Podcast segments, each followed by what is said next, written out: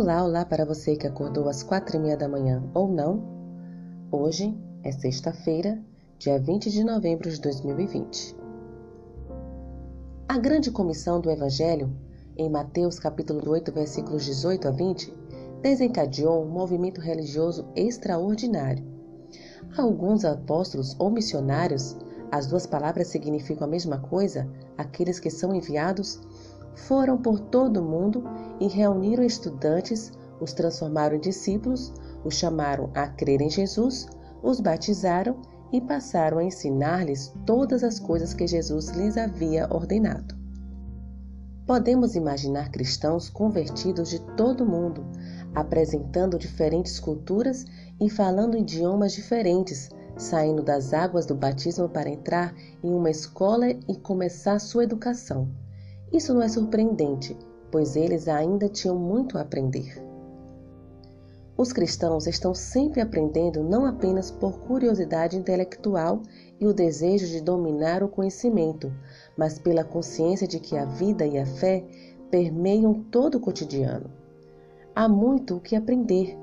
Por isso, as cartas do Novo Testamento contêm tanto a proclamação acerca de Jesus, às vezes chamada de querigma quanto à educação em tudo que os cristãos devem aprender, às vezes chamada de didache. Um bom exemplo de proclamação é visto em 1 Coríntios capítulo 2, versículo 2, enquanto a educação começa em 1 Coríntios capítulo 4 e continua de maneira intermitente no restante da carta. Os cristãos devem aprender sobre trabalho, descanso, questões sociais relação com a comunidade, igreja e adoração, economia, filantropia, relação com as autoridades, aconselhamento, o sistema familiar, relação matrimonial e educação dos filhos, comida e sua preparação, vestuário e até sobre o envelhecimento e como se preparar para o fim da vida. Tanto o fim da vida pessoal quanto o fim deste mundo de pecado. Ser cristão significa aprender sobre todas as coisas e muito mais. A compreensão dessas coisas não vem naturalmente, ela tem que ser aprendida. Perguntas para consideração: Qual é a importância da obra educacional para a missão da Igreja?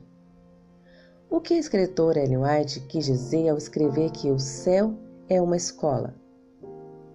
Paulo falou que os governantes e a sabedoria deste século se reduziriam a nada em 1 Coríntios capítulo 2, versículos de 1 a 16. Se ele disse isso naquela época, o que dizer da sabedoria do nosso século? Deus criou o homem à sua imagem e semelhança. Após o pecado, o homem e a mulher geraram filhos à semelhança deles. A sabedoria é muito importante, pois serve para testemunharmos de Deus Salomão era muito sábio acerca do mundo natural, vegetal e etc. Sua sabedoria fazia com que outros povos viessem até ele buscar a sabedoria de Deus. É importante que busquemos a sabedoria de Deus e não a dos homens. Não devemos tentar impressionar os outros com palavras de sabedoria humana. Necessitamos da sabedoria do Altíssimo.